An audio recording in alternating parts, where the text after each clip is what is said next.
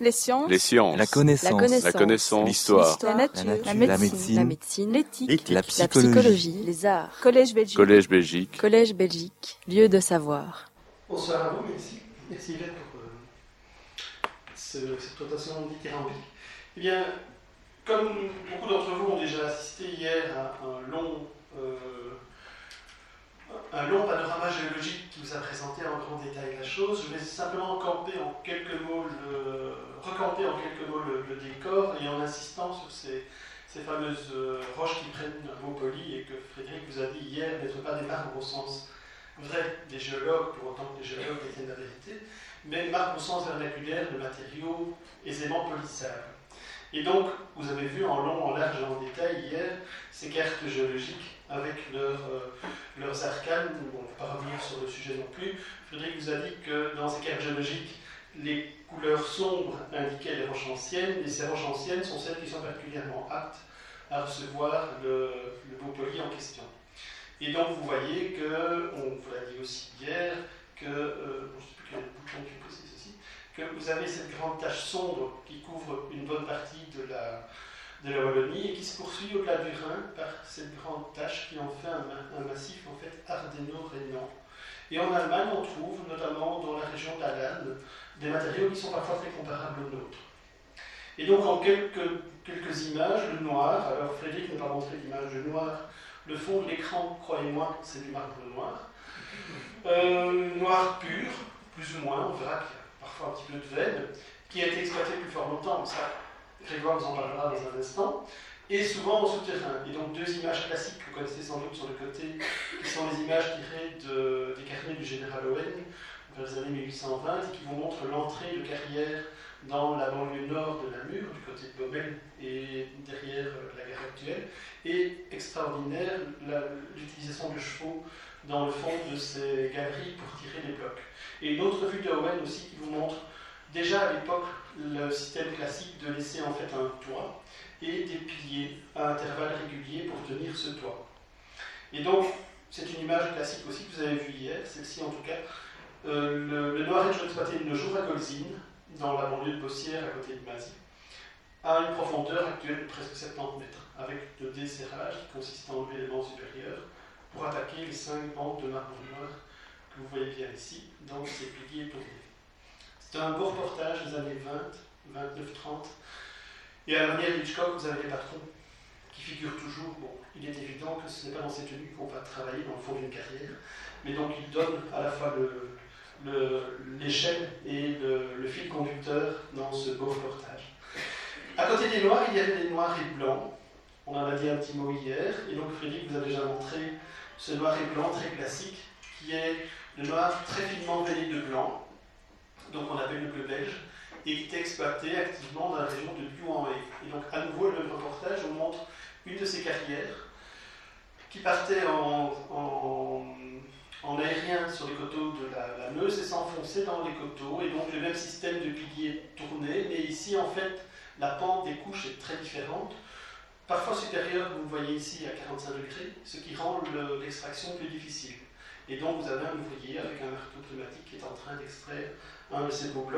Et donc retenez les caractéristiques, un noir assez profond et une veine blanche extrêmement fine, souvent dans plusieurs directions.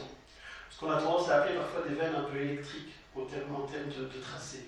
Mais il y a eu d'autres noirs et blancs, et parmi les plus fameux figurait sans doute celui de Barbançon, qui est plus bréché, qui est plus, euh, qui est plus veiné et plus large au niveau des veines blanches, et qui a été très fameux parce qu'il était comparé à un matériau classique, classique depuis l'Antiquité, qui est le grand antique, grand antique d'Aubert en Aquitaine, qui est lui une brèche noire et blanche, vraiment très très typée et très contrastée, et qui a plu depuis l'Antiquité jusqu'à nos jours, et notamment avec un grand regain à l'époque baroque. Et alors toute la gamme des rouges, et donc euh, rouge au sens très très large du terme, qui ont des gisements très différents. Ce qu'on a vu jusqu'à présent étaient des gisements stratiformes, donc avec des bancs qui sont bien individualisés. Ici, en fait, ça passe assez mal, mais on a une forme de récif qui est une forme en dôme, qui vous donne des gisements extrêmement massifs. Et une gamme de couleurs extrêmement variée qu'on a déjà vu hier, donc qui va du rouge foncé, griotte, jusqu'à ce gris rosé byzantiné avec des fossiles de toutes sortes, en passant par des couleurs plus vives. et dont certains types sont très caractéristiques, comme notamment les matériaux très veinés, qui sont typiques de la région de Rochefort et qu'on appelle en général des bleus, parce qu'ils sont d'un gris souris un peu bleuté. Mais aussi toute une gamme de gris, dont les syntanes sont certainement les plus représentatives, et donc vous avez en fait euh, une ancienne carrière à Gougny, et les trois types principaux qu'on appelle petit, moyen ou grand mélange, en fonction du rapport entre les parties grises et les taches blanches. Et donc plus les taches blanches sont importantes, plus le mélange est dit grand. Mais aussi des choses très spéciales que Frédéric a montré aussi, comme le grand antique de Meuse ou le rubané de Taillefer, exploité dans les grandes dalles, avec ses rubans de stromatopore, et des tabulés, puisque Yvette vous a dit des tabulés quelque part, et de temps en temps des brèches, qui apportent une petite note colorée, en quelque sorte, coloristique, euh, avec cette brèche dite de Wolsor, qu'on a aussi appelée parfois Arlequin ou Merculanum, mais exploitée parfois dans d'autres régions que, que Et donc, en quelques mots, ces matières ont fait l'objet d'une extraction depuis fort longtemps, et les recherches sur l'histoire de l'extraction remontent aussi à pas mal de temps.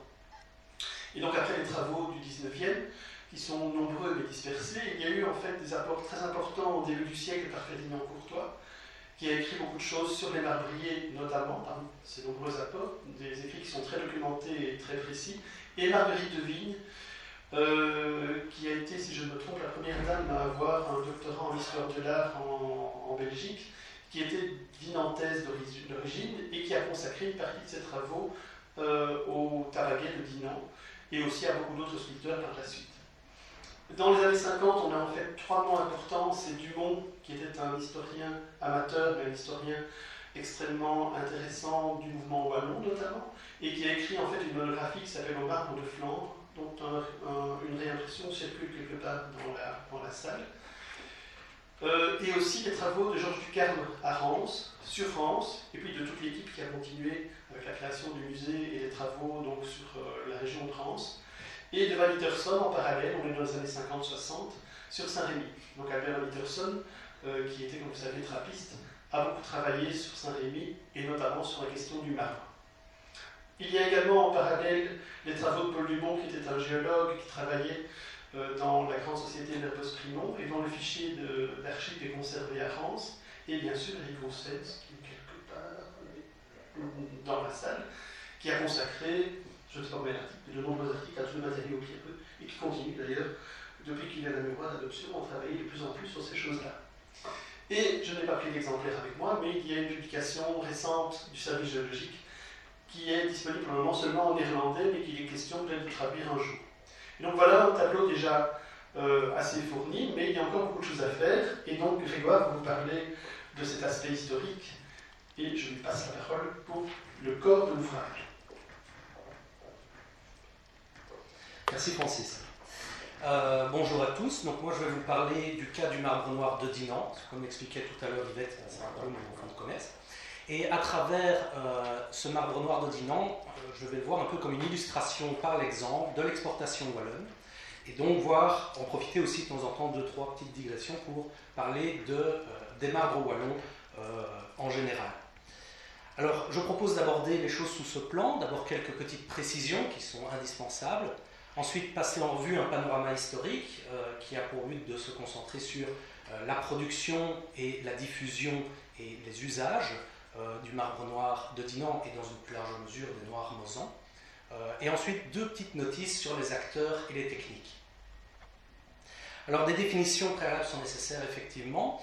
Euh, le marbre noir de Dinan possède un grain fin, il est apte à recevoir un goût poli, donc comme l'expliquait tout à l'heure Francis, ce n'est pas un, noir, ce n'est pas un marbre pardon, au sens géologique du terme, mais donc au sens général, courant, vernaculaire, euh, celui d'une pierre capable de recevoir un beau poli. Il a été recherché de tout temps pour la pureté et la profondeur de son noir, mais il n'est pas toujours parfait. Parfois, il est un peu tacheté de blanc, comme on peut le voir ici sur l'image. Alors, il est présent dans le sol sous forme de bancs de faible épaisseur, et ça, ça a son importance, comme nous le verrons tantôt. Ça a une incidence sur euh, l'exploitation et les usages qu'on va en faire. Alors la zone d'extraction est relativement large, on parle de marbre noir de Dinan, mais en fait, ah, on ne voit pas bien ici, euh, la zone ne rend pas bien, mais la zone d'extraction est donc relativement large, elle va entre Dené, Ivoire et Furfaux, avec au centre Dinan et Bouvigne. Elle est donc à cheval à la fois sur le comté de Namur et la principauté de Liège. Et par conséquent, à l'instar des productions en cuivre, c'est une activité partagée entre les deux cités, entre Dinan et Bouvignes, et comme la dinanderie, ce fait est atténué à l'étranger euh, parce que Dinan euh, occupe l'espace en quelque sorte. Et donc il ne s'agit pas seulement du marbre de Dinan, il s'agit du marbre de Dinan et de Bouvigny et de leur arrière-pays. Alors pour passer maintenant au panorama historique, donc je le disais, euh, je compte ici donc voir à travers l'exemple dinantais l'importance croissante des marbres wallons en Europe du XIIIe au XVIIe, après quoi euh, je passerai la main à Francis. Alors les origines euh, de l'exploitation du noir de Dinan sont assez méconnues, l'exploitation en tout cas est très, très ancienne, probablement antique, bien qu'on n'en soit pas sûr. En tout cas, il y a une survivance probable au Moyen Âge, parce que si ce n'est pas euh, du noir de Dinan, le noir mosan dans son ensemble est effectivement exploité au Moyen Âge. On peut citer entre autres euh, l'épitaphe du pape Adrien Ier, qui a été offert euh, par Charlemagne en 795, qui est du noir mosan, peut-être de Dinan. En tout cas, au XIIe siècle, des productions sont confirmées. Il s'agit de tympans et de fonds baptismaux qui sont exportés dans toute la vallée moselle. On peut citer ainsi en noir de Dinan certifié le tympan dit d'Apollon à Liège en 170. Euh, j'insiste ici, c'est du marbre noir de Dinan, mais il n'est pas poli. Donc, si on ne polit pas la pierre, on a l'impression que c'est une pierre calcaire comme une autre. Voilà en fait un morceau de, noir, ici de Bolzine, il me semble, euh, non poli. Euh, donc, vous pouvez vous le faire passer. Alors, autre exemple du XIIe euh, siècle, les fonds baptismaux de Furneaux, qui pourraient être de Dinan, ici on n'en est pas sûr, mais en tout cas il s'agit d'un marbre noir mosan. Euh, également, à la base, il n'était pas poli. Euh, le, côté poli est sans doute plus donné à l'usure, au, frottement, etc., qui au final finit de facto par le polir. Ensuite vient la période du XIIIe, XVe siècle, la période qui va véritablement asseoir la réputation internationale euh, du marbre noir de Dinan et dans une plus large mesure des marbres noirs wallons, des, marbres noirs mosans. Euh, il s'agit de la période des grands tombeaux gothiques. Alors si au XIIe siècle on avait une preuve, on avait des preuves factuelles, des preuves matérielles comme le tympan d'Apollon que le marbre noir de Dinan est exploité, ici on a la première preuve écrite. En effet, au XIIIe siècle, des carrières sont attestées dans les textes. À cette période, en fait, on voit aussi un changement euh, dans les productions. On n'est plus, ou moins en tout cas, dans les productions de tympans et de fonds baptismaux, mais plus dans des productions de grandes dalles. Ce qui euh, convient bien au cas particulier que j'expliquais, c'est-à-dire que le marbre noir de Dinan se trouve dans le sol, euh, dans des bandes de faible épaisseur. Et donc, quoi de plus naturel que de produire des grandes dalles?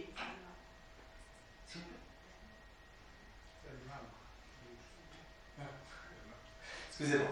Euh, donc, que disais-je euh, Quoi de plus naturel donc pour produire des grandes dalles que produire des hôtels d'église? On peut citer comme exemple fameux euh, l'hôtel de la cathédrale de Cologne en 1322, qui est une table d'une seule pièce en noir de Dinan de 4,50 mètres sur 2 mètres, soit plus de 6 tonnes, et d'une seule pièce. Et donc il faut s'imaginer au XIVe siècle comment cette pièce a été véhiculée depuis Dinan jusqu'à Cologne en passant par la Meuse et par le Rhin.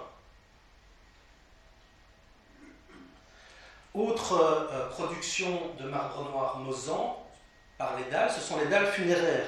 Voici un exemple, donc la dalle funéraire de Godefroy de Floré en marbre noir mosan ici, euh, qui malheureusement ne rend pas très bien non plus, euh, qui est conservée donc à la collégiale Saint-Martin à Liège, 1364. Mais là où le marbre noir de Dinan se distingue des autres marbres noirs mosans, c'est par sa qualité, par sa profondeur et sa pureté, en règle générale. Et c'est pour ça que là où les noirs mosans vont produire des dalles funéraires comme celle-ci, le marbre noir de Dinan, lui, va être utilisé pour produire de réels tombeaux de prestige, où, stylistiquement, on va chercher à marier le noir avec le blanc. On peut citer ainsi, comme tombe princière, les tombes de Philippe III le Hardy, de Jean Ier de Hainaut et Philippine de Luxembourg, de Guillaume II de Hainaut, de Charles IV le Bel et Jeanne d'Evreux, de Philippe le Hardy et Jean sans peur, ou encore de Michel de France, etc., etc. Il y en a de Il y en a nombreux, il y en a beaucoup. Alors les plus connus sont bien entendu les mausolées des ducs de Bourgogne, qui sont donc en marbre noir de Dinan. On peut voir, malheureusement ici ça ne rend pas très bien, mais qu'il s'agit d'un noir vraiment très pur et très intense, très profond. Encore une autre image des mausolées des ducs de Bourgogne. Et donc, cette forte présence en France, parce qu'on l'a vu, les tombes princières que je citais sont essentiellement des tombes en France. Donc, cette forte présence en France est le fruit en fait, d'un commerce actif, entretenu par les marbriers dinantais, qui vont donc activement porter leur commerce à l'étranger, mais surtout soutenu par les sculpteurs wallons qui se retrouvent en Ile-de-France, à Paris. Euh, par exemple, on peut citer Hennequin de Liège.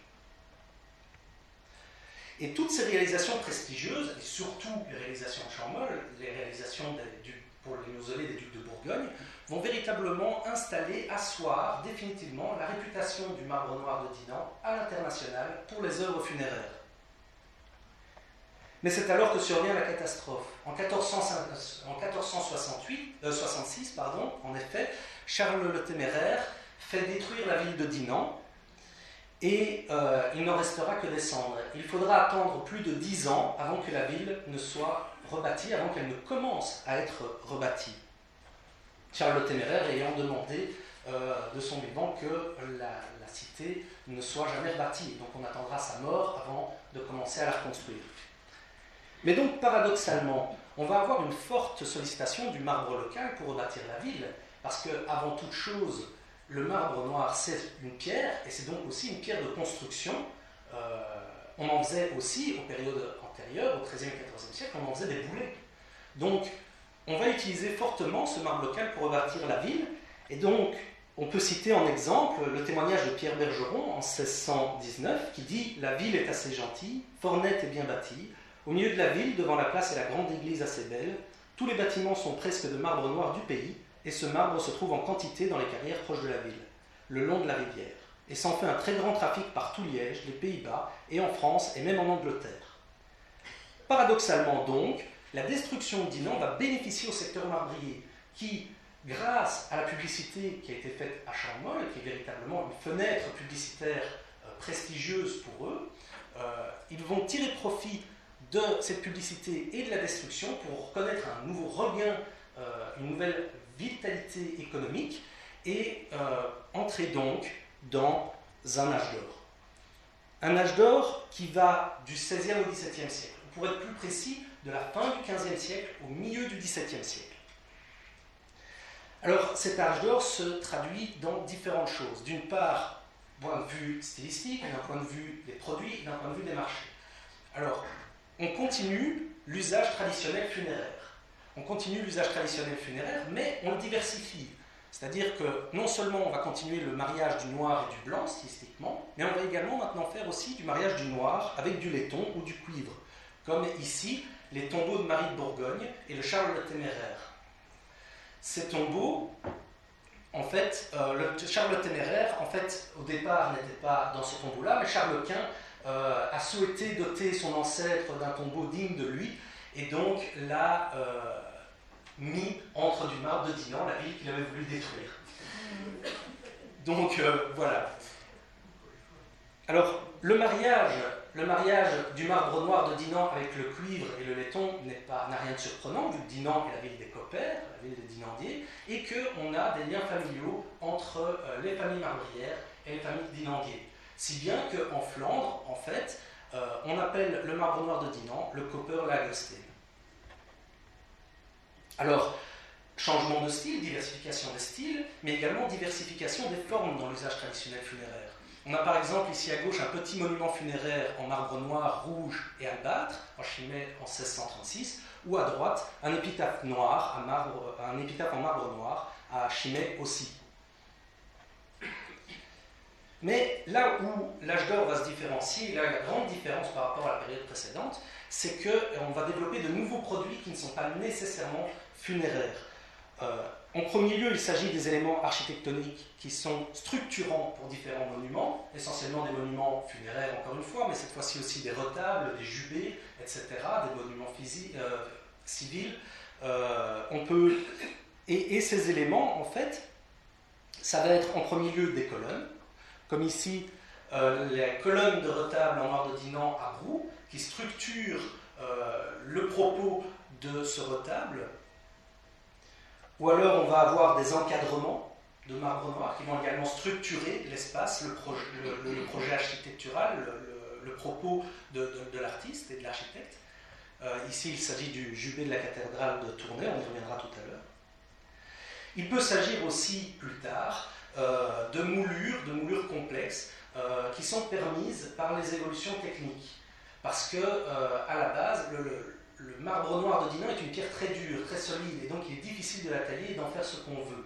Donc, avec l'évolution des techniques, on arrivera à ce genre de réalisation beaucoup plus travaillée, beaucoup plus euh, moulurée, comme on peut le voir ici sur le détail de l'hôtel de Saint-Antoine de Padoue, ici à l'église Notre-Dame à Namur. Alors, à côté de ces éléments architectoniques structurants se trouvent des euh, nouveaux produits qui n'ont vraiment rien à voir, comme par exemple des cheminées, ici la cheminée du Franc à Bruges, ou encore des encadrements de portes, ici une porte à la maison communale d'Anvers, ou encore des dalles de sol. Alors les deux exemples que je vais montrer ici sont des exemples du milieu du 18e, mais il y en a plein d'autres pour les 16e et 17e, on en verra un bel exemple tout à l'heure. Euh, donc des dalles de sol, dalles de sol qui témoignent aussi d'un changement dans les productions, c'est-à-dire on n'a plus uniquement des productions prestigieuses, on a également une production en série, des dalles de sol. Ici aussi dalles de sol à la cathédrale de Noyon, milieu 18e aussi.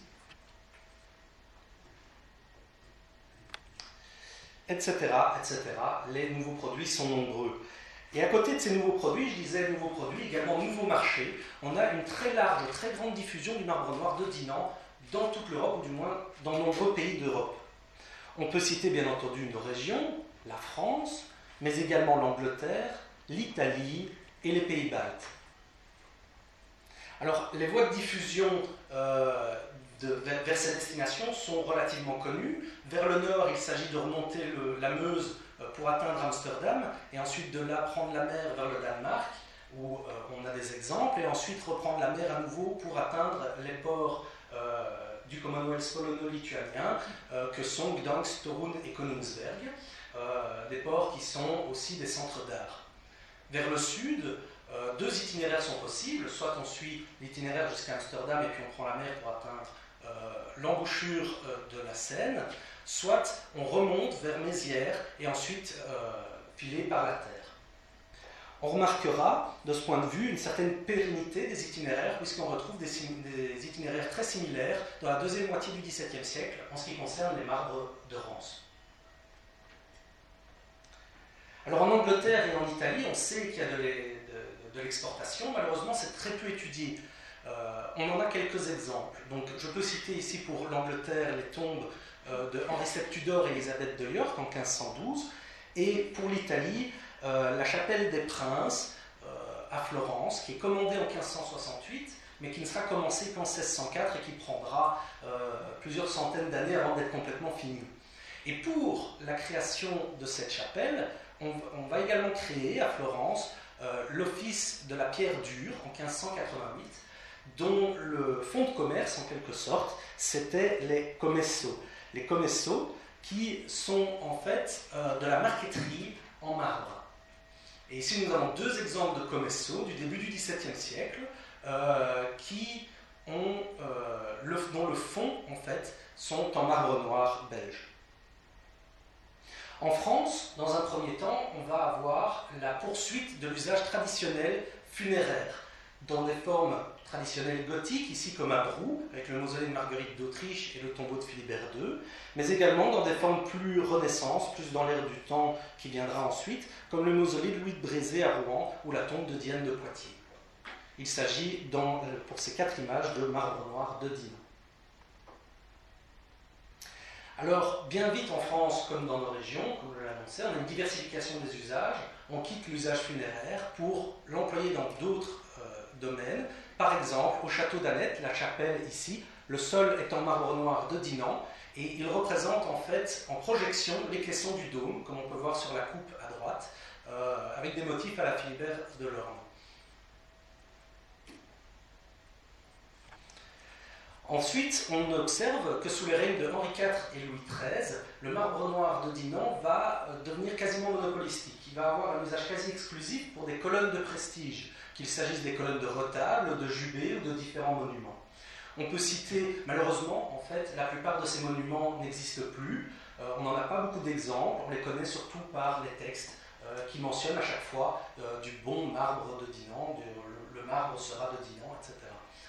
Alors, on peut citer comme exemple la rotonde des Valois, Saint-Denis, en 1573, où 20 colonnes de marbre noir sont commandées euh, dans nos régions. On peut également citer le jubé de Notre-Dame de Liesse, euh, en 1611. Ici, il s'agit d'un marbre noir de nos régions, mais pas nécessairement, euh, pas nécessairement dinantais, on n'en est pas sûr. Alors, ce jubé est un peu particulier parce que, déjà stylistiquement, il est un peu atypique, mais en plus de ça, si vous voyez bien les colonnes, on a l'impression qu'elles sont rondes, mais en fait, elles sont oblongues, elles sont ovales, de telle manière à ce que, vues de face, on a l'impression qu'elles soient rondes et que ça bouche un peu la vue vers l'arrière, vers le cœur, mais que des côtés, on puisse voir comme si c'était ajouré. Ce qui, d'un point de vue technique, est particulier à réaliser et sans doute très difficile. Ensuite, dans les années 1630-1640, on constate que euh, le marbre noir de Dinan perd un peu ce, monopole, mais au profit d'autres marbres de nos régions, notamment les marbres colorés, au premier desquels on trouve le marbre de Rance. Malgré tout, même si le marbre noir de Dinan est moins présent, il demeure un élément de prestige euh, régulièrement employé en Ile-de-France. Alors dans nos régions, dans les anciens Pays-Bas, euh, on constate une intensification très importante de l'usage du noir, et ce sur différents points.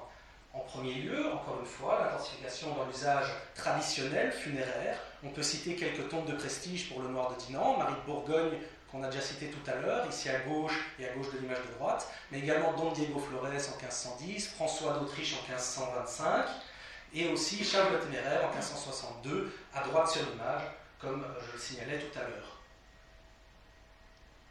Malgré tout, les tombes de prestige ne sont plus le seul apanage du marbre noir de Dinan. On peut retrouver aussi d'autres marbres noirs de nos régions, comme ici probablement du marbre noir de Theux, à Liège, pour la tombe de Conrad de Grave, euh, à Saint-Martin en 1602. Ou encore euh, euh, le tombeau de Charles de Croy, dont on ne sait pas de quel marbre noir il s'agit, ce n'est pas nécessairement du dinantais, en marbre noir et albâtre, qui a été érigé en 1527 puis malheureusement endommagé en 1552, et la version qu'on peut voir ici est une version restaurée en 1610. La deuxième, le deuxième axe d'intensification de l'usage du noir dans les anciens Pays-Bas sont les cheminées monumentales. Donc on a effectivement la cheminée du Franc, que j'avais déjà montré tout à l'heure, qui est en marbre noir de Dinan certifié ici. Euh, et la cheminée du Franc, pour faire un petit aparté dessus, a ce site particulier que euh, sa finition est incroyable. C'est-à-dire que, comme j'ai expliqué tout à l'heure, il faut attendre le XVIIIe siècle pour avoir l'évolution des techniques qui permettent, en règle générale, d'avoir une finition, comme on a vu sur euh, l'hôtel de, de Padoue que j'avais montré tout à l'heure. Ici, on a la même qualité de finition, mais pas encore avec les mêmes moyens techniques. Et c'est en ça que la cheminée du franc est incroyable. Pour une pierre aussi dure, ils ont réussi à avoir des courbes et des finitions qui sont très difficiles à obtenir. Alors voici un détail un petit peu plus précis pour que vous visualisiez mieux ce que je veux dire. Et euh, d'autres détails de la cheminée du franc, où on voit bien qu'ils ont vraiment cherché à avoir des courbures, à avoir des moulures, etc., ce qui est inhabituel euh, pour les, les, capacités techniques de l'époque, à quelques exceptions près, il y en a d'autres. Alors le dernier axe d'intensification de l'usage du noir dans nos régions, il s'agit des jubés, au premier duquel on peut citer donc le jubé de Sainte-Vaudru, Jacques Dubreuil, qui malheureusement n'existe plus, euh, si ce n'est, euh, donc voici le dessin du projet, mais qui malheureusement ne rend pas du tout. Voilà, donc le, euh, le, donc le jubé qui a disparu, si ce n'est que les colonnes ici que l'on voit dans un château anglais sont des colonnes de réemploi du jubé. Elles ont, été, elles ont immigré là-bas et elles existent encore là-bas. Et ces colonnes, malheureusement, je n'ai pas d'image euh, suffisamment près pour pouvoir vous le montrer, mais ces colonnes témoignent du même travail de qualité qu'à la cheminée du franc. Alors, Dubreuil, en fait, va être très important pour la suite, parce qu'il va mettre en place une trichromie noir, blanc, rouge. Le noir étant du marbre noir de nos régions, le rouge aussi. Et cette trichromie va être mise en place par le dans Saint-Audru, pas pour le Jubé, mais pour d'autres éléments euh, qu'il fait dans la collégiale. Et elle va être reprise par d'autres artistes de nos régions, comme Jean Mon ou Cornelis Floris. Ces autres artistes, donc Cornelis Floris par exemple ici à droite, cheminée monumentale d'Anvers, où on voit bien le noir, le blanc avec les statues en albâtre et, au centre, la frise au centre, et le rouge en dessous, ça ne rend pas très bien, mais les deux colonnes au-dessus, et euh, le rouge en dessous des, deux statues et sur les côtés. Donc cette trichromie est reprise par Cornelis Floris, comme on peut le voir ici sur cette cheminée monumentale. Un autre exemple un peu plus ancien est euh, le jubé de la cathédrale de Tournai réalisé par Cornelis Floris vers 1555-1557, où on retrouve aussi cette fameuse trichromie noir, blanc, rouge. Et pourquoi cette trichromie est très importante? C'est parce qu'elle euh, va véritablement s'installer partout. Partout chez nous, on peut voir un autre exemple ici, le jubé de l'église de Saint-Jean à Bois-le-Duc, 1610-1613, mais surtout, surtout, on va le reporter, on va le retrouver dans les pays baltes. Et donc j'en viens aux pays baltes. La diffusion des marbres de nos régions, au premier desquels on trouve le marbre noir de Dinan et les marbres rouges de Laurence, euh, se fait par l'action de Cornelis Floris dans la deuxième moitié du XVIe siècle. On a ici la nécropole royale de Roskilde, au Danemark, euh, réalisée par Cornelis Floris, où on retrouve cette trichromie noir, blanc, rouge. Trichromie, donc, qui va se retrouver dans d'autres éléments funéraires, que l'on retrouve aux Pays-Baltes, que ce soit ici un autre exemple de la nécropole royale de Roskilde ou la tombe des frères Bathory à Varchevo en 1598. Et comme en France et comme dans nos régions, dans un premier temps, le noir, pour reparler du noir, est réservé au domaine funéraire, avant euh, de voir son utilisation évoluer et euh, être utilisé dans beaucoup plus de domaines que simplement le domaine funéraire. Et dans le premier tiers, ce changement a un peu de retard dans les pays baltes. Euh, il se passe plutôt dans le premier tiers du XVIIe siècle. Et il va avoir une telle popularité, le marbre noir euh, wallon, va avoir une telle popularité dans le Commonwealth polono-lituanien qu'il va véritablement remonter la vistule et qu'on va le retrouver dans tout le Commonwealth, comme on peut voir ici euh, sur cette carte réalisée par des confrères de Varsovie qui euh, ont étudié plus que nous cette question euh, de l'implantation des marbres wallons chez eux. Alors, sous quelle influence notamment euh, cette implantation s'est faite? On peut citer le rôle d'un certain Jan Philippine Wallon au service de Sigmund III Vasa. J'ose imaginer que ce nom n'est pas dû au hasard.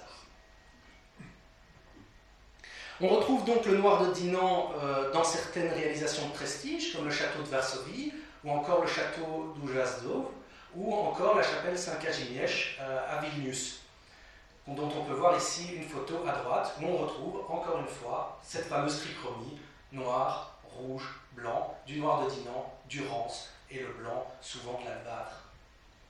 Toutefois, comme en France, les marbres belges sont progressivement remplacés par des produits locaux à partir des années 1630, ce qui veut dire qu'ils vont perdre cette position privilégiée qu'ils avaient, mais qu'ils ne vont pas disparaître tout à fait. Ils vont rester dans euh, des réalisations très prestigieuses, mais seront concurrencés pour toute une série d'autres usages par un équivalent local.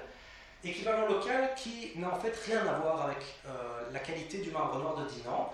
Euh, Michał que j'ai vu à Varsovie, m'expliquait que euh, ce marbre n'était pas noir, il était juste gris très très foncé et qu'il l'enduisait d'une certaine manière pour le rendre le plus près possible du noir et que en fait c'était une pierre beaucoup plus tendre et c'est pour ça qu'ils ont fini par la préférer parce que pour euh, les réalisations en intérieur, eh ils pouvaient se permettre beaucoup plus de folie euh, dans les réalisations qu'ils pouvaient faire avec parce qu'elle est beaucoup plus tendre, beaucoup plus facile à tailler. Mais la corollaire, c'est qu'elle est nettement moins résistante. Il me montrait une photo, dont malheureusement je n'ai pas pour vous la montrer, où on voyait en extérieur un marbre noir wallon qui, après 500 ans, était encore intact, et ce marbre tendre local qui était rongé jusqu'au cœur par les intempéries. Alors un petit mot sur les acteurs et les techniques maintenant. Alors on a constaté dans le cas du noir de Dinan de véritables dynasties marbrières qui existent. Et ces dynasties euh, nous sont connues essentiellement à travers des contrats de commande. Euh, on peut citer quelques grandes familles, comme les nonons, dont on a l'arbre généalogique ici à droite. Euh, les nonons sont ceux, entre autres, qui ont fourni les mausolées des ducs de Bourgogne. on peut également citer les deux Vespins baguette, qui sont si pas les héritiers matériels des nonons, au moins les héritiers spirituels. Il il y a un lien de famille entre les deux familles. On peut voir en effet ici en bas à droite Catherine Nonon épousée Perpète de Wespin, ainsi que sur l'arbre généalogique de la famille de Wespin, euh, tout en haut à droite, Jean Nonon, comme ancêtre effectivement de Marie. Autre famille marolière, on peut citer les Boreux, là plutôt au XVIIIe siècle, ou les Namurois, Duquesnois, appelés également parfois Duchesnois, etc., etc. Il y en a plusieurs qui sont connus, quelques grandes familles marolières. On a des liens familiaux qui sont connus avec les batteurs de cuivre, comme je le mentionnais tout à l'heure. On peut voir ici dans l'exemple de la famille Nonon euh, Andrier Lambiche, marié à Iglette Nonon, Andrier Lambiche est un batteur euh, relativement connu dans euh, la petite cité des Coppères. on peut également voir du côté de la famille de Wespin, je, ne saurais plus vous dire de mémoire lequel, mais il était marbrier, mais il était membre de la corporation des batteurs. Il avait la double casquette. Alors on constate aussi une certaine transmission du patrimoine, que ce soit en termes de carrière, de biens matériels, que de savoir-faire, entre les générations. Bref, une vraie euh, recherche sur le long terme de la part de ces familles. Et toutes ces familles nous permettent de nous faire une petite idée de ce qu'était la figure du maître marbrier, euh, en tout cas euh, du maître marbrier à Dinan. Alors, ce qui est malheureux, c'est qu'ils ne, nous sont connus du coup que par les contrats et les approches prosopographiques des grands du métier. Donc il y a beaucoup de choses qui passent à la trappe et l'image qui va être donnée ici est une image ben, basée sur celle des grands et pas de n'importe quel maître marbrier. Alors le maître marbrier apparaît comme un homme multifacette, il est à la fois tailleur de pierre, sculpteur, architecte, par exemple Jean Nonon au XVe siècle réédifie euh, le perron de la ville de Dinan, artiste à 16 heures pour certains, euh, ou pour certaines branches de famille. On peut citer dans la famille de Wespin euh, toute une branche qui, a émigré en Italie et qui sont devenus artistes là-bas, des artistes très connus de l'autre côté des Alpes. mais surtout et avant tout, ce sont des entrepreneurs. Véritablement, c'est la base. Ce sont des entrepreneurs. L'ouvrier, lui, malheureusement, nous est complètement inconnu. C'est bien dommage, mais aucune étude ne s'est encore penchée sur les ouvriers du marbre à Dinan ou Bouvigne. En tout cas, dans le cas vraiment de Dinan et de Bouvigne, ils nous sont inconnus, que ce soit pour l'ouvrier de carrière, ou pour le tailleur, ou pour l'apprenti, etc. Euh, on, ne connaît rien d'eux pratiquement. Alors, en termes des techniques, un petit mot aussi, euh, elles ont été largement étudiées par France Dopperet. Ce que je vais dire ici vaut pour les marbres noirs et pas pour les marbres rouges, parce que les techniques euh, sont complètement différentes. Euh, le marbre noir, comme je l'expliquais tout à l'heure, est présent dans le sol sous forme de bancs de faible épaisseur, ce qui a justifié son premier usage, ou l'un de ses premiers usages, celui de dalles funéraires et de tombeaux, et d'hôtels d'église. Mais ces bandes de faible épaisseur ont été plissées par les mouvements tectoniques, si bien qu'ils affleurent par endroits.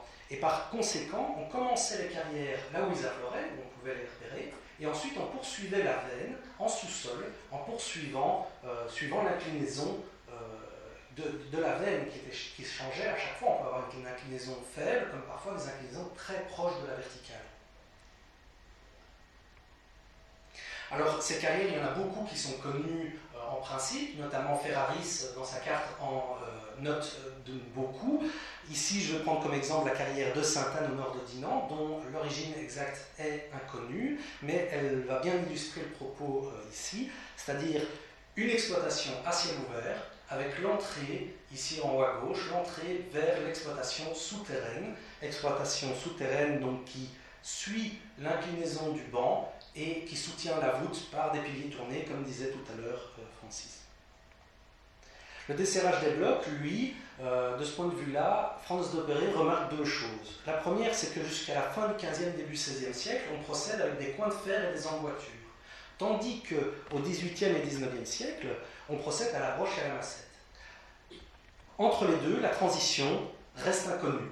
On ne sait pas s'il y avait une autre technique ou s'il faut juste dater d'un moment la transition. Et ça, c'est rendu par le côté difficile de faire de l'archéologie des carrières, puisque l'exploitation des carrières est destructrice par nature, donc les parties les plus anciennes disparaissent progressivement plus l'exploitation est utilisée.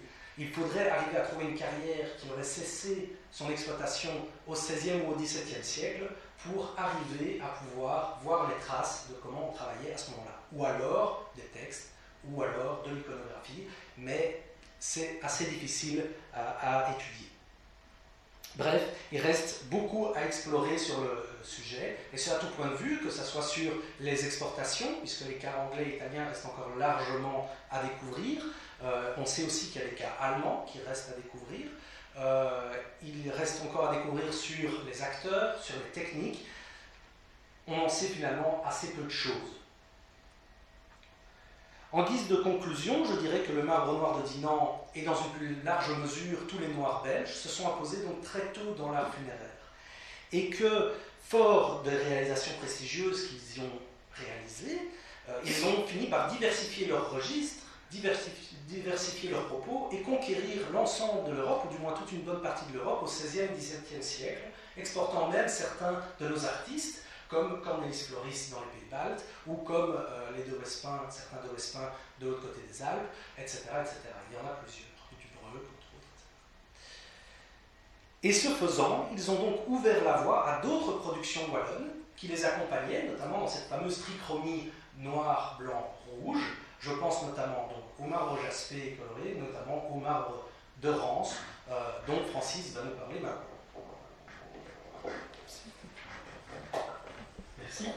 Euh, une petite anecdote pour euh, étoffer le propos. Je vais revenir en arrière très largement. Je vais signaler à, à Grégoire tout à l'heure qu'il avait fait un rapprochement qui est apparemment euh, non volontaire, mais qui est intéressant et amusant. C'est qu'il a montré deux tombeaux et vous avez peut-être fait le rapprochement entre les deux. Bon, ça va nous mener assez loin. C'est que d'une part, vous avez Louis de Brézé, d'autre part, vous avez Diane de Poitiers. Et je ne sais pas si vous avez fait le rapport, mais M. de Brézé était le mari de Madame de Poitiers. Et donc, euh, les deux tombeaux sont liés intimement. Donc, euh, quand Louis Brézé est mort, euh, son épouse lui a fait ériger un mausolée digne de sa gloire dans l'église de Rouen. Et donc, c'était, si j'ai bon souvenir, un, maître nommé Vidcock qui l'a, fait constru- a construit pour elle. Et il restait du marbre noir en stock à Rouen. Et euh, on a rapatrié ce marbre noir, qui était quand même un matériau de grande valeur, à Paris, et Philibert Delorme l'a réemployé pour le, château d'Anet que euh, Diane avait reçu de son royal amant, puisque c'était une femme multiple. Euh, il avait une dévotion pour son mari, mais elle avait aussi un royal amant. Et on raconte que Philibert Delorme a employé les restes du tombeau de M. Brézé dans le château d'Anet pour que tous les jours Diane se rappelle qu'elle était aussi la veuve de M. de Brézé. Comme quoi le, marbre noir a aussi un rôle symbolique extrêmement intéressant et important. donc l'intention était d'apporter, après ce tableau fort noir, une note de couleur, pour autant que ça, va bien. Oups, mon Dieu. La, la technique, la technique s'emballe. Voilà ce qui se passe quand on veut faire des effets qu'on ne maîtrise pas. Alors on va reprendre très classiquement. De toute façon, le chronomètre inexorable montre qu'on a encore la vie devant nous. Mais malheureusement, j'essaie de m'y retrouver pour voir si c'est ça comme ça. Voilà. Allons-y, donc ça c'était les Wespins d'Itabaguet, les acteurs.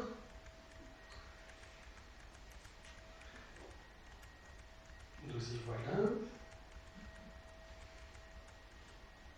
Les limites de la technologie. Donc, euh, en effet, tant qu'il n'y a pas de noir sur Terre, Dieu merci, et il y a d'autres matériaux qui sont apparus fort tôt et qui ont été employés fort tôt. Et donc on a déjà parlé plusieurs fois du rôle euh, extrêmement important de Jacques Dubreu dans euh, nos provinces, et même plus largement.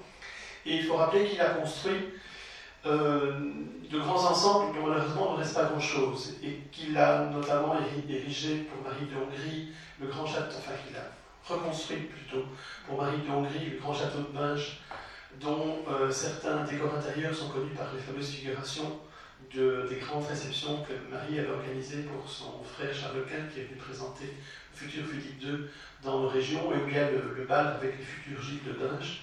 Bon, c'est pas tellement les gîtes qui nous intéressent, c'est à l'arrière-plan, en fait, cette espèce de grande chose qui est une cheminée tribune, c'est assez étrange au niveau du fonctionnement, et dont on devine qu'elle est en fait à nouveau blanche, rouge et noire. Et donc vous avez un fond noir, des rehauts de rouge de part et d'autre du médaillon qui devait comporter des éléments antiques, et une structure euh, blanche. Ben, je n'ai pas laissé grand-chose comme reste, bon, euh, ravagé par Henri II, détruit par la suite, euh, fouillé récemment lors des aménagements du, du, parc, mais on n'a retrouvé, à ma connaissance, aucun morceau de marbre. Et donc il est fort probable que dans les démantèlements, qui n'étaient pas des démolitions, qui étaient des déconstructions de ces châteaux, on ait récupéré beaucoup d'éléments de valeur, dont les marbres. Par contre, il y avait un autre ensemble qui est connu aussi par les, par les superbes gouaches d'Adrien Montigny de album de Croy, qui était le château de Boussu Jean de Hénaliétard, que vous savez être le grand argentier de Charles Quint, et qui était un palais magnifique qui a été aussi détruit par euh, Henri II, par Louis XIV, par plein de, monde, avant que les Allemands ne le fassent sauter, ce qui en restait en tout cas à la fin de la, dernière guerre. Et vous savez sans doute que Boussu a été euh, depuis fort longtemps l'objet de fouilles intensives, et on retrouve de temps en temps, pas beaucoup, mais de temps en temps des éléments rouges. Il y a beaucoup de choses dans les, fouilles de Boussu, dont notamment une présence très très importante de marbre blanc, que j'ai évoqué par ailleurs dans d'autres euh, d'autres lieux, mais des éléments rouges qui sont certainement du rouge de Rance. Et donc on a des mentions euh, d'archives croisées, et notamment pour, euh, pour Binge, de livraison par euh, des marbriers, un, un, un Moreau, qui n'est pas autrement connu, d'éléments importants pour la décoration intérieure et pour les jardins de Binge. Donc ce qui veut dire que déjà, dans la première moitié du XVIe siècle, on employait du rance et on le nommait rance. Et donc, Cornelis Floris, qu'on a cité à nombreuses reprises, qui était un des, très grands ornemanistes de son siècle et qui a beaucoup exporté son art vers le nord, essentiellement, a créé donc ce fameux jubé de, de Tournai, dont Grégoire a insisté à nouveau sur le noir, mais il y a du rouge. Donc les colonnes, on va prendre le moderne, les colonnes sont des colonnes rouges, dont le rouge est tellement typique qu'il n'y a quasiment aucun doute pour dire à nouveau que c'est du Rance et les tombeaux de roi Danemark de même.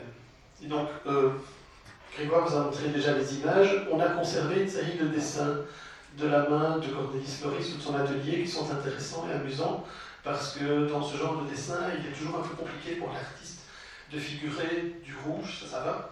C'est des choses un peu chamarrées qu'on a dans le fond. Et figurer du noir et du blanc, c'est pas évident. Et donc, ils avaient une convention graphique qui est de donner un aspect un peu nacré et un peu bleuté aux choses qui étaient blanches et un aspect un peu gris aux choses qui étaient noires. Ce qui donne une espèce de rendu très différent en fait de la réalité, beaucoup plus doux en termes de, de, de contraste. Et donc, je suppose que vous attendiez tous un petit mot sur Versailles, parce que parler de Marc Wallon sans évoquer Versailles après le, le, fameux colloque que vous avez peut-être connu en son temps, des Wallons à Versailles en 2007, euh, qui comportait toutes sortes de volets, euh, depuis la présence de Crétry jusqu'à euh, l'influence du prince de Ligne et j'en passe, et qui avait un volet marbrier important, et donc ça a montré, fallait-il le faire, que les marques wallons ont une grande présence à Versailles. Et donc c'est surtout dans les grands travaux, ce qu'on a appelé l'enveloppe, que certains disent toutes d'or et de marbre, qu'on voit se développer cette, euh, cette, prédominance des matériaux de nos régions. Et donc vous connaissez le contexte du chantier, qui a été très bien illustré par un livre d'Alexandre Gadi, relativement récent, sur euh, l'iconographie versaillaise. Donc le château, le petit château, tout est relatif, de Louis XIII, qui a été repris par, qui était plus un pavillon de chasse qu'autre chose, repris par Louis XIV et développé en plusieurs étapes. Et donc, on avait un plan très classique d'un château en U, euh, avec quatre pavillons aux angles, et puis les communs de part et d'autre de Jamoncourt, cerné de fossés. Et donc tout ça a été le noyau développé et surdéveloppé, et à un certain moment, donc on a entouré le petit château de départ dont on reconnaît encore le plan ici, hein, vous avez les, les, pavillons qui correspondent aux pavillons anciens. On l'a développé en entourant d'ailes, celle du roi et celle de la reine, et puis vous savez que le couronnement de la chose, en quelque sorte, a été la fermeture du côté du parc de ce qui était d'abord une grande terrasse et qui a été ensuite transformée en grande galerie. Et donc le marbre présent partout à Versailles, et le marbre présent partout, y compris à l'extérieur. Alors ça c'est assez amusant.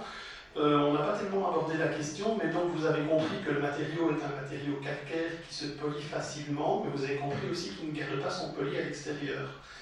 Et donc euh, un matériau de ce genre, lorsqu'on l'a poli parfaitement, on l'expose aux intempéries, au bout de quelques semaines, il se ternit. Et il reprend un aspect qui est l'aspect grisâtre que vous avez vu sur le, sur le morceau euh, brut, et qui est un aspect rosé, parfois à peine rosé pour euh, des rouges. Mais malgré tout, on a employé régulièrement en extérieur ce genre de matériaux. Et jusque fort tard, vous connaissez tous sans doute, si vous êtes un bureau, le quartier Carme-Croisier, et vous savez que l'architecte a employé, notamment pour les vitrines, pour les tours de vitrines, des matériaux très, euh, très chics. Et il a fait un grand usage de marbre, et notamment de marbre, euh, on a vu tout à l'heure, le bleu belge, qui devait être au départ poli, qui sont de nos jours complètement ternis si ce n'est qu'on remplace malheureusement la plupart des vitrines par des matériaux plus, plus banalisés. Et donc il y avait une très belle vitrine en portor, un matériau euh, italien classique, le magasin de Tilleux, si vous vous rappelez, le, tailleur, qui a été récemment éradiqué. Bon, Thérèse est là pour nous dire le malheur du patrimoine namurois. Et donc à Versailles, on a utilisé très largement ce marbre, notamment pour les colonnes. Et donc les colonnes, on a produit dans nos régions, vous avez vu les colonnes en noir, en noir et en rouge, on a produit des milliers. Alors il y a des choses assez étranges, si vous voulez on en parlera plus tard si on a le temps, mais en France on a fait, comme vous avez vu, très grand usage de colonnes noires. Chez nous, c'est relativement rare, c'est plutôt les colonnes rouges. Alors pourquoi est-ce que les Français avaient un goût prononcé pour les colonnes noires et chez nous pour les colonnes rouges Ça reste à explorer. Il y a bien sûr la cour de marbre, qui n'est jamais aussi belle que quand il pleut. Il pleut parfois à Versailles, et donc quand il pleut, ben, on voit qu'on a un, un grand damier un grand sol un peu plus compliqué qu'un damier, noir et blanc. C'est un sol récent, c'est un sol qui a été restitué dans les années, euh, dans la seconde moitié du XXe siècle, et euh, qui a été restitué de façon un peu, un peu rapide, parce qu'en fait, le sol initial de la cour de marbre sous Louis XIV était tricolore, blanc, noir et rouge, comme il se doit. Et assez bizarrement, le sol initial n'est pas connu par les archives de création et par les archives de démontage. Parce que quand on a démonté à la Révolution, je dis tout à l'heure qu'il y a un instant, on parle toujours des démolitions, mais souvent, ce n'était pas des démolitions, c'était des déconstructions. Et les révolutionnaires ont très souvent récupéré très soigneusement les, les, marbres. Et on a des inventaires, je parlais de colonnes il y a un instant, on a des inventaires très précis de colonnes qui sont parfois très précieux pour restituer ce qu'étaient les monuments avant les dégâts révolutionnaires. Il y a eu en 2003 un colloque appelé Marbre de Roi, auquel Eric Roussens a participé et pour lequel il a écrit euh, un article qui est paru en 2013 en France. Parfois, il faut attendre longtemps, enfin, pas seulement en France. Et donc, il existe un, recueil des actes du colloque très intéressant pour l'étude marbrière.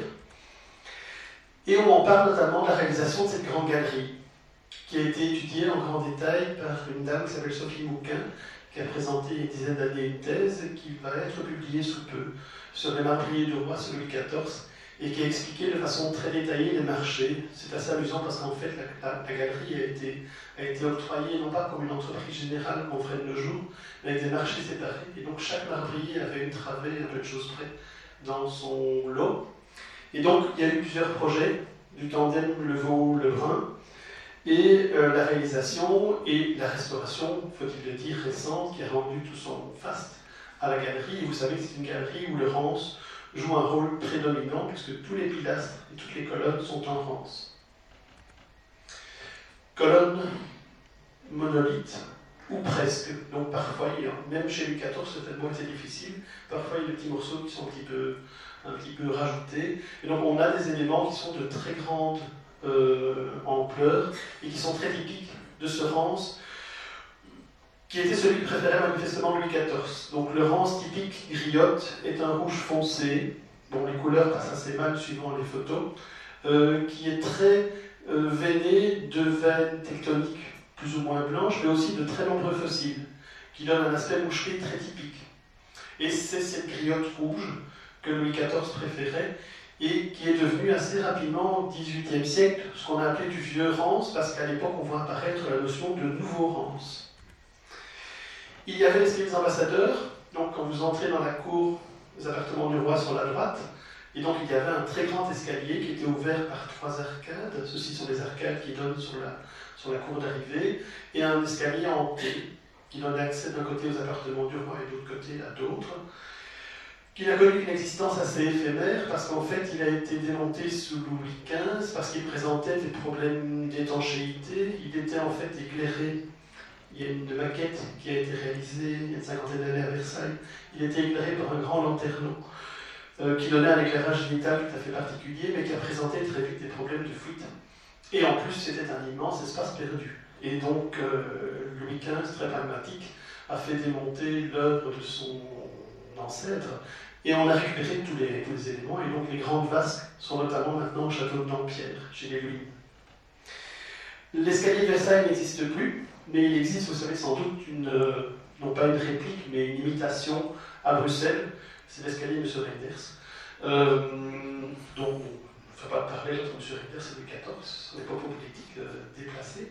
Mais donc, c'était le duc d'Arambert qui l'a fait édifier euh, au début du XXe siècle. Une partie de son palais avait brûlé et ces architectes ont proposé un modèle versaillais. Alors c'est assez amusant parce que à l'époque, vers 1900, il n'y a pas grand monde qui s'intéressait aux grands décors marbriers euh, versaillais. Et euh, Bruxelles, Egmont, est une copie assez fidèle, si ce n'est que le duc d'Arambert manquait de place. Et donc c'est pas un escalier en T comme nous avons à Versailles, c'est un escalier avec deux volets de part et d'autre, avec un repos central. Et puis en fait, vous avez des, euh, des volets en retour et le palier se trouve à l'étage. Et donc c'est assez amusant parce que donc, le, choix des marbres est très précisément celui qui avait été réalisé à Versailles, sauf que on a inversé la tendance et à Versailles il y avait beaucoup de rance et très peu de rouge du Languedoc, et à Bruxelles on a mis beaucoup de Languedoc et beaucoup moins de rance, sans doute pour des raisons de prestige supposées. Mais il existe à Versailles encore dans l'aile en face, donc dans l'aile de gauche en montant, l'escalier de la Reine évidemment moins prestigieux, mais quand même pas mal, qui vous montre le mélange donc de rance pour tout ce qui est balustre et ces éléments de bandeau ou de tour de panneau, mais aussi le barbançon. On a vu tout à l'heure au début, donc ce noir plus ou moins profond et plus ou moins veiné de blanc, qui est mélangé à d'autres matériaux, dont des matériaux français. Donc déjà à l'époque, on exploitait dans le sud, dans les Pyrénées, des matériaux euh, typiques. Et donc vous avez ici, si vous les reconnaissez, le rance avec son aspect rouge presque brun, le barbançon très veiné, le rance à nouveau, et des panneaux qui sont en campant. C'est un matériau des Pyrénées qui oscille entre le vert et le rouge. Et la rampe en barbançon. Très typique. Les grands appartements, qui ont été très étudiés. Donc il faut rappeler, parce qu'on oublie parfois, que le sol des grands appartements était en fait au départ dans une espèce de grande marqueterie de marbre qui était très rapidement éradiquée pour des raisons pratiques. C'est que d'une part, un sol de marbre, c'est relativement froid, et que les appartements de Versailles sont déjà plutôt frais par, euh, eux-mêmes, et donc euh, on a compris très rapidement qu'un parquet de bois était beaucoup plus chaleureux en termes de convivialité, et d'autre part une question d'entretien, c'est-à-dire que ces grands sols de marbre étaient lavés à grande eau, et que même si on Versailles était parfait propre, on les lavait de temps en temps, et que l'eau de, de, de, nettoyage percolait à travers le dallage et allumait les voûtes du rez-de-chaussée. Et donc ils ont été démontés et remplacés par des parquets fort. Et il y avait dans le coin du château, donc on est dans le coin, donc si vous continuez la progression, du côté de la Reine, dans le coin, dans l'angle du parc, euh, donc le coin du château qui est ici, ce qu'on appelle, ce qu'on appelait l'appartement des bains, qui avait été réalisé pour Madame de Maintenon. Euh, toujours les mêmes artistes, donc le, veau et le brun, surtout le brun en termes de, de, concepteur et décorateur. Bon, c'était pas simplement une baignoire et, et une douche, c'était en fait un véritable appartement avec antichambre et autres, et la grande pièce de prestige que vous avez en détail ici, et la baignoire. Et donc la baignoire en tant que telle est un objet merveilleux qui a été conservé et qui a été relégué dans l'orangerie. Ceci, c'est la grande orangerie qui est en contrebas du château vers la pièce d'eau des Suisses. C'est une orangerie qui ne sert pas à grand chose. On peut la louer, c'est 25 000 euros par soirée, hors frais. Euh, et donc, euh, ça sert à faire des garden parties, des choses comme ça. Et les, gens de Versailles y ont relégué les choses qu'ils n'aiment pas. Alors, il y a la grande statue de Louis XIV par le Bernin. Bon, le Bernin n'est quand même pas dernier des sculpteurs, mais le Bernin n'a jamais plu aux Français. Et donc, euh, bon, bah, c'est un cadeau, donc on ne jette pas, mais on l'a relégué là-bas. Et la grande baignoire. Et donc, la baignoire en tant que telle, elle paraît anodine. Et il y a quelques années, on a fait un reportage avec la RTB. Et vous avez un, journaliste sportif que vous connaissez peut-être, Paul-Henri Burion, qui est là. Lorsqu'il est déplié, Paul-Henri fait à peu près 2 mètres.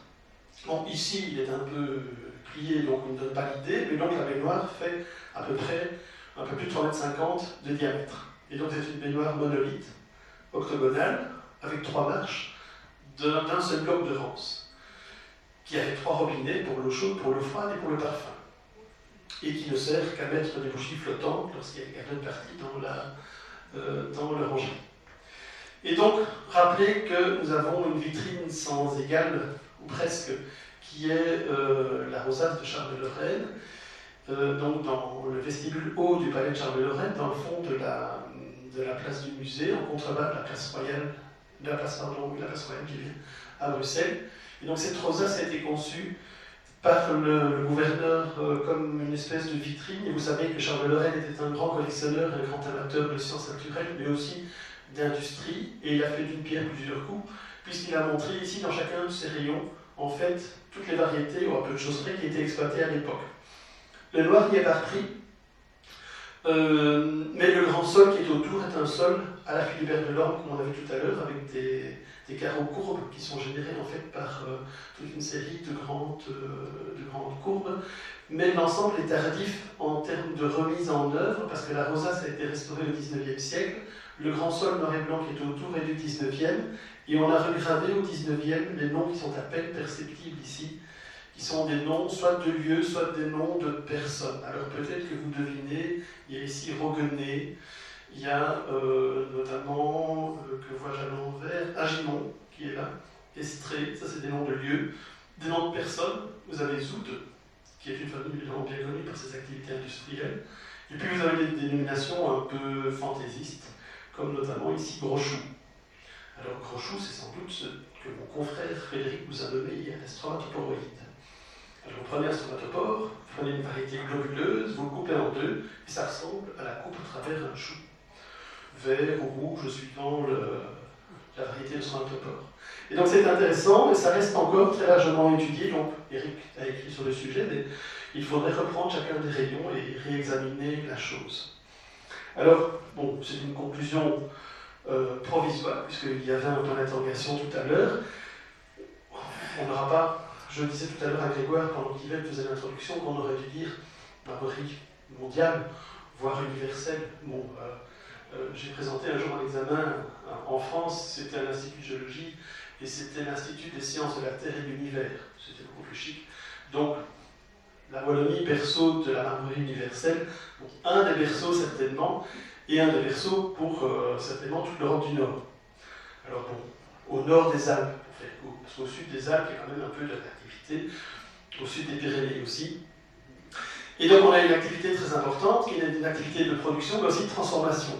Et donc on n'en a pas beaucoup parlé, mais on, aurait pu, eh bien, encore tellement de choses à aborder, de transformation de l'arbre blanc. Et donc, euh, tout à l'heure, euh, Grégoire vous a parlé des grands mouvements d'exportation. C'était des mouvements en sens divers. Et donc, euh, lorsque les chariots partaient chargés de choses vers la Bourgogne, il revenait en général avec des tonneaux de vin, spécialité locale. Euh, Lorsqu'on allait à Cologne, c'est la même chose, mais c'était pas le même vin. Donc du vin blanc d'un côté, enfin vous faites du vin blanc pourquoi c'est pas ça, mais donc ça c'est une possibilité, mais aussi des matériaux euh, de type marbré, et pourquoi pas. il ne faut pas oublier par exemple que Carrare, qui est évidemment un des berceaux de l'industrie euh, européenne, était jusqu'à il y a peu un très grand port. Je pense que maintenant c'est les Chinois qui ont pris la relève, mais j'ai visité Carrare il y a une vingtaine d'années, et Carrare était à ce moment-là le premier port marbrier mondial. Mais l'activité du port de Carrare, c'était un tiers d'exportation de matériaux de Carrare, et c'était deux tiers d'import-export, import de matériaux bruts et exportation de matériaux retravaillés. Et donc, dans nos régions, ça a été un peu la même chose. On a parfois, par exemple au XVIIIe siècle, dans les livraisons françoises, des exportations de choses en marbre d'Italie. Et donc ça veut dire qu'on faisait venir du marbre d'Italie brut et qu'on le travaillait chez nous pour le réexporter. Et donc, un des berceaux principaux, mais qui reste encore largement étudié, vous l'avez compris, ça, ne fait que commencer. Et donc, il y a encore beaucoup de choses à vous raconter. Simplement, pour prévenir vos questions, je vois les, sourcils de Thérèse qui se froncent, vous allez sûrement parler de Saint-Loup. Donc, je ne vais pas vous sous le pied, mais Saint-Loup est évidemment un temple du marbre comme on en fait guère. Euh, et vous montrer aussi une image que j'aime bien, que bien exhiber, qui est en fait une image de marbre rouge, qui a un type de Rochefort assez assumé. Vous voyez, c'est dans un cadre qui est un peu oriental. Et donc, il y a quelques années, vous savez qu'il y a eu de grandes actions avec les moines de Rochefort et le musée de Namur, et qu'il y a eu des tas de manifestations de toutes sortes. Et euh, j'avais montré aux moines trappistes l'image en disant, voyez, votre matériau a été très exporté, et ils étaient très contents de voir que... Je leur ai dit que c'était dans le harem de Topkapi. Euh, ils ont un instant réfléchi à ce que représentait un harem pour la vie monastique. Euh, bon, ils ont trouvé que la référence était à ne pas trop ébruiter. Et donc, entre, entre nous, je vous dis. Et donc, Thérèse sait très bien qu'il y a une histoire qui raconte qu'une partie des marbres de Saint-Loup, l'histoire, connais pas l'histoire de l'hôtel qui est en bois Parce qu'on raconte que l'hôtel en marbre, qui avait été commandé à grands frais ailleurs, est venu, mais qu'il a été détourné, mais c'est une histoire encore pour beaucoup d'autres sujets, par des, par des pirates et que les pirates ont été recyclés, des colonnes qui étaient destinées à l'église des révérends pères jésuites, et ont dit dans des bains turcs. Mais bon, le rêve de Tolkapi, c'est. Mais cette image, en fait, suscite parfois des commentaires intéressants. Il y a quelques temps, je l'ai montré dans ce genre de contexte, et il y avait dans la, salle une islamologue, je ne sais pas si c'est islamologue parmi vous, Pauline Doncel, qui a dit Mais c'est normal que la reine de Tolkapi soit décorée avec des matériaux de chez nous, parce qu'au XIXe siècle, c'est en fait un harem tardif. Hein. Bon, euh, je ne sais pas si on pratique encore les harems de nos jours en Turquie, peut-être avec le régime actuel. Euh, mais donc au XIXe siècle, il y avait à côté de Topkapi la présence de l'ambassade ou de la légation belge. Et donc il y avait des, rapports étroits entre, euh, est-ce que c'est un sultan, Topkapi, enfin, entre Topkapi et la Belgique. Ce qui explique sans doute la présence de la chose, pardon, la présence donc de ce marbre rouge de nos régions à, euh, à Istanbul. Quant à Saint-Loup, eh bien, bon, euh, on en parle toujours, il y a du noir, fatalement. Il y a évidemment, faut-il le dire, la superbe voûte en tuffeau de taillée en œuvre. Il y a du noir, et donc il y a même des noirs différents. Et avec l'habitude, les noirs des bases de, de colonnes ne sont pas aussi noirs que les noirs des, pilastres des bas-côtés. Et donc peut-être des origines différentes. Ceux-là sont des noirs certainement d'Amur, qui sont plutôt en fait des, gris foncés très riches en fossiles, et les rouges sont très atypiques, très variés. Euh, et alors ça a pendant longtemps intrigué, donc Courtois, qui a beaucoup, qui a beaucoup euh, exploré les archives, n'a rien trouvé, et par la suite on n'a rien découvert non plus du probant. Et pendant longtemps on a dit qu'on hésitait entre les deux, deux origines possibles, et donc on a dit c'est Rochefort, mais c'est pas typique de Rochefort, et c'est pas Rance. Et donc il y a d'autres gisements que Rochefort et que Rance, et donc c'est intéressant de noter, tout à l'heure on l'a évoqué, la famille des Tabaguets, euh, qui, a été fort active, avait dans son panel non seulement du noir, mais également des noirs et blancs. Et donc c'était pas tellement les Barbançons qu'on a vu tout à l'heure, mais c'est un bâtiment qu'on a évoqué hier, c'est Charlebon. Et donc Charlebon, donc sur la rive gauche de la, de Meuse à hauteur de Givet, était exploité pour des noirs venus blancs, assez comparables aux Barbançons. Et on sait qu'il y avait des accords entre les marbriers Dinan et ceux de Givet pour la fourniture de ces matériaux-là. Mais aussi des rouges. Et les rouges qu'exploitaient et que fournissaient les tabaquets étaient des rouges d'Agimont et de Gauchenet. Donc Agimont et Gauchenet sont les deux localités les plus proches de la Meuse. Rance est beaucoup plus loin et Rochefort est complètement aussi à l'intérieur des terres. Et donc il est possible, voire probable, que ces colonnes namuroises, enfin namuroises, d'adoption, soient originaires plutôt d'Agimont ou de Gauchenet que de Rance. Et donc, bon, à peu de choses près, on a respecté leur rêve. Et je pense que vous avez sans doute des commentaires, des questions et des appréciations. À vous la parole. Les sciences. les sciences, La connaissance. La connaissance. l'histoire, La nature. La nature. La La médecine. médecine. La médecine. L'éthique. Éthique. La psychologie. Les arts. Collège Belgique. Collège Belgique, Collège Belgique. Lieu de savoir.